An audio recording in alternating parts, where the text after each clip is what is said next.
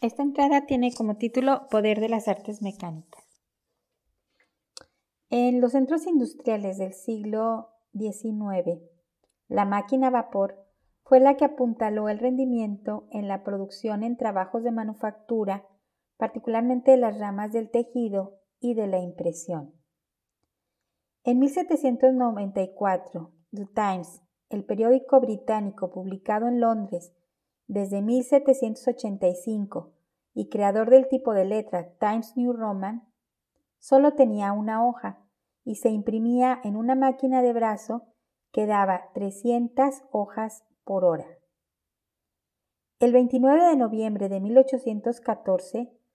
fue el primero en cambiar la impresión manual por la impresión en una prensa de cilindro de vapor que producía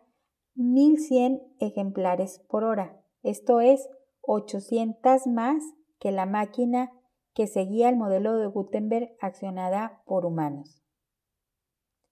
En 1828, el periódico introdujo la famosa máquina vertical de Agustín Applegat, que imprimía 10.000 ejemplares por hora, y posteriormente los cilindros horizontales con el mecanismo que conduce la hoja de un cilindro a otro, recorriendo un camino como el de la letra S acostada, en el que la hoja recibe la impresión en el primer cilindro y bajo el segundo recibe lo del otro lado, y que alcanzó a imprimir 12.500 ejemplares por hora. El aumento en la velocidad de la impresión también requirió de habilidades particulares en los compositores del Times, quienes para poder ser empleados de el periódico necesitaban pasar un examen y probar que podían hacer 40 líneas de 56 letras, esto es 2.240 letras por hora. En el Mosaico Mexicano, publicado en 1837, se dieron a la tarea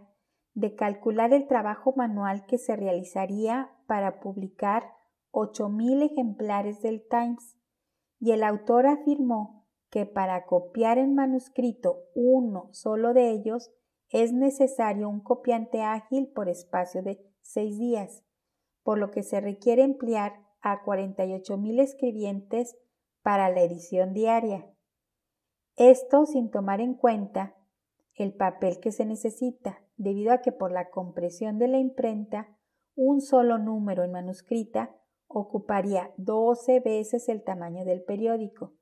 y si este ajuste se le pidiera al copiante, necesitaría consumir cuatro veces más de tiempo, por lo que en realidad sería necesario emplear 192 mil escribientes, cuando una sola prensa de vapor lo realiza en solo dos horas.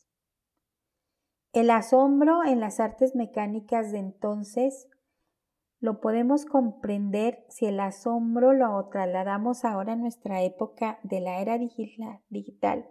al calcular lo que resultaría en trabajo de hombres si calculamos